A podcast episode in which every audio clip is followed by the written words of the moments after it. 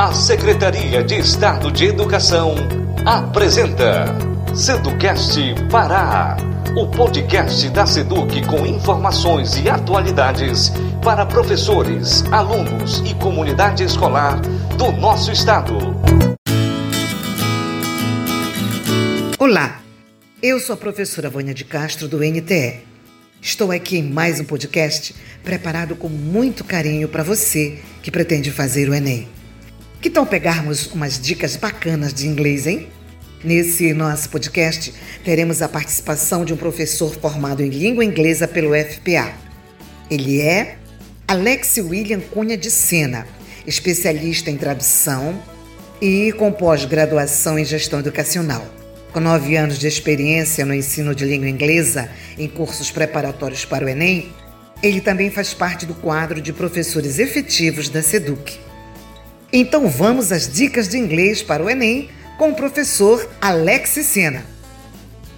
Primeiramente, eu gostaria de dizer que para mim é uma honra participar deste projeto, no qual o governo do estado, por meio, por meio da Secretaria de Educação, está visando a manutenção do ensino para nossos alunos e, com isso, buscando evitar prejuízos com perda de conteúdo. Bom, então vamos à prática, não é mesmo? Eu tenho aqui é, dicas importantes sobre a prova de língua estrangeira no Enem e que são válidas tanto para quem vai realizar pela primeira vez este ano, quanto para quem possui experiência em edições anteriores e que pode aproveitar essas dicas para aperfeiçoar suas estratégias para a realização da prova este ano.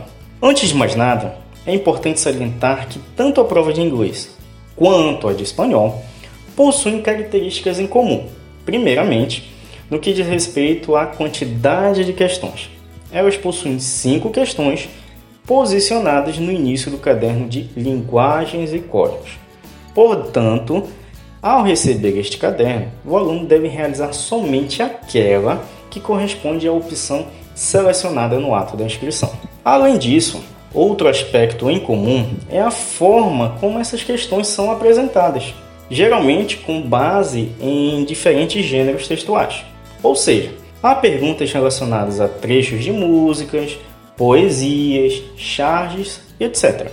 Aliás, algo importante a ser destacado é que nas últimas edições há forte presença de trechos de músicas famosas nas questões. Portanto, já fica a dica aí para os candidatos se prepararem também pesquisando algumas músicas e suas traduções. Mas e o conteúdo sobre esses textos, que é algo importante também a ser discutido? Como nós já sabemos, né, o Enem ele é um sinônimo de leitura e interpretação, famoso pelos grandes textos e perguntas, não é mesmo? E na prova de língua estrangeira não poderia ser diferente. É, dificilmente você vai encontrar questões sobre assuntos meramente gramaticais. As perguntas são geralmente voltadas para a ideia principal do texto ou informações específicas contidas nele. Então, aquele período em que a gente tinha que identificar o tempo verbal da frase passou. Agora, o Enem ele é mais exigente, ele quer saber qual a ideia principal do texto, o que, que o autor quis dizer com determinado trecho do texto e assim por diante. É, sabe, é, nessa profissão de, de, professor de inglês, assim como qualquer outra profissão, sempre tem algo cômico que nos faz refletir, né? É, eu gostaria de compartilhar aqui uma situação interessante. Eu, particularmente, durante a aplicação de, de proposta de leitura e interpretação de textos em inglês, já ouvi muitos alunos falarem a célebre frase: Poxa, professor, eu não sei falar português direito, imagina inglês. A gente, como educador, tem que segurar um pouquinho o riso aí, né? Mas é, é um momento em que temos que apresentar propostas adequadas a fim de minimizar esse tipo de problema. Há nesse contexto, portanto, é, estratégias de leitura e interpretação que são importantes para auxiliar o aluno, mesmo ele não possuindo um nível alto de proficiência na língua. Aí você me pergunta, mas quais são essas milagrosas estratégias? Elas são capazes de fazer o aluno aprender inglês da noite para o dia? Calma, é, muita calma nessa hora. Essas estratégias elas servem é, para nortear o aluno com base em técnicas para melhorar a interpretação de um texto e o melhor de tudo, olha, em um curto espaço de tempo. Então a gente sabe que no Enem tempo vale ouro, né? Então a gente precisa maximizar é, o tempo durante a, realização dessa prova. Afinal, são 90 questões por dia de aplicação.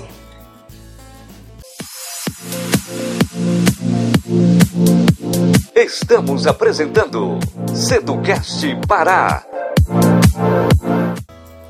Bom, então eu vou entrar agora é, um pouquinho sobre os detalhes dessas estratégias. Né?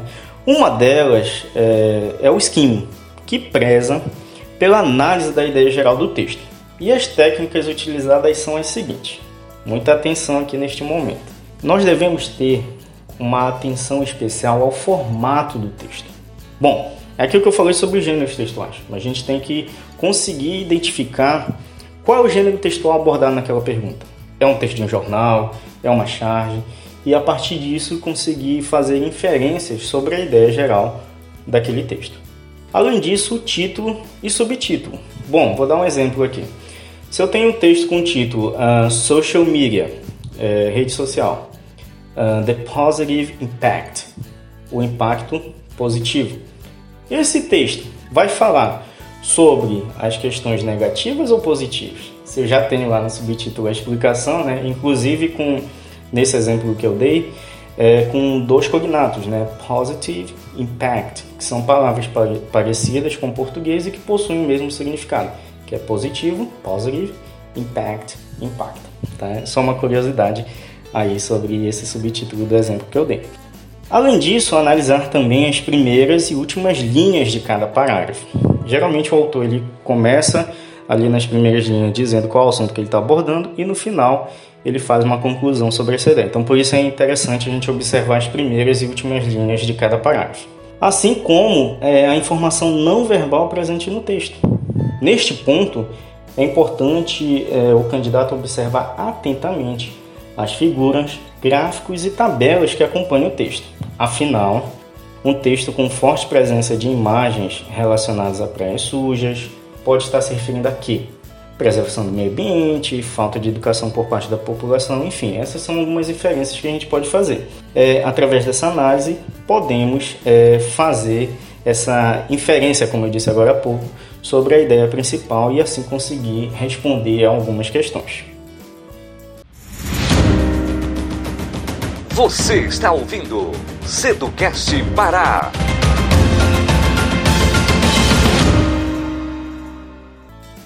Mas não para por aí. A gente também tem uma outra estratégia que é o scanning, que eu também discuto muito sobre isso com meus alunos em sala de aula, que auxilia na busca por informações específicas dentro do texto. Para tal, é necessário identificar a palavra-chave da pergunta que pode ser uma data, o nome de uma pessoa ou um local. Então lá eu tenho um texto sobre o Dia Internacional da Mulher. E a minha pergunta é saber quando ocorre o Dia Internacional da Mulher. Claro que o Enem ele não vai trazer uma questão tão fácil assim, né? As questões são muito mais trabalhadas, mas esse é só um exemplo para a gente entender a ideia geral do que é o scanning. Então eu vou pegar a palavra-chave da pergunta que é a data, né? O dia, qual é o dia, e vou tentar localizar isso no texto. Então, isso é uma técnica da estratégia scanning, certo? E a partir disso, é, que eu localizei a palavra dentro do texto, eu vou conseguir responder a essa pergunta. Algo interessante desta estratégia também é que não há necessidade de leitura detalhada. Ou seja, a busca com base na palavra-chave identificada em palavras em inglês já conhecidas, como pode ser o caso dos cognatos, como eu falei do exemplo anterior, são suficientes para atingir o objetivo que é responder a tal pergunta. Mas eu, eu, também gostaria de deixar claro que não são só essas duas estratégias, né? há outras estratégias e técnicas também que podem ser utilizadas para aprofundar o entendimento sobre o texto e que eu também pretendo discutir sobre elas em breve, tá certo? E como dica extra, é, eu gostaria de dizer, deixar aqui um, um, um aviso aí para quem gosta de música, né? Vocês sabem qual é uma das melhores e mais divertidas formas de aprender inglês? Pegar a música do artista favorito, olhar a tradução ou até mesmo tentar traduzir com, com a ajuda de um dicionário e depois, gente, cantar. Cantar no quarto, no chuveiro, onde quiser. Eu, particularmente, já incorporei vários artistas e estou pensando até em, em, participar aí de algum concurso de talentos. Quem sabe, né? De repente vocês vão me ver aí em algum programa. Bom, gente, valeu, muito obrigado pelo espaço, viu? Eu agradeço você aqui e espero que essa conversa tenha sido bem produtiva para aqueles que farão o Enem. Um grande abraço e obrigado. Valeu, Alex! E lembre-se, aqui trabalhamos com dicas para o Enem. E vamos à vitória, galera! Até a próxima! Termina aqui. Seducast Pará, o podcast da Seduc com informações e atualidades para professores, alunos e comunidade escolar do nosso estado.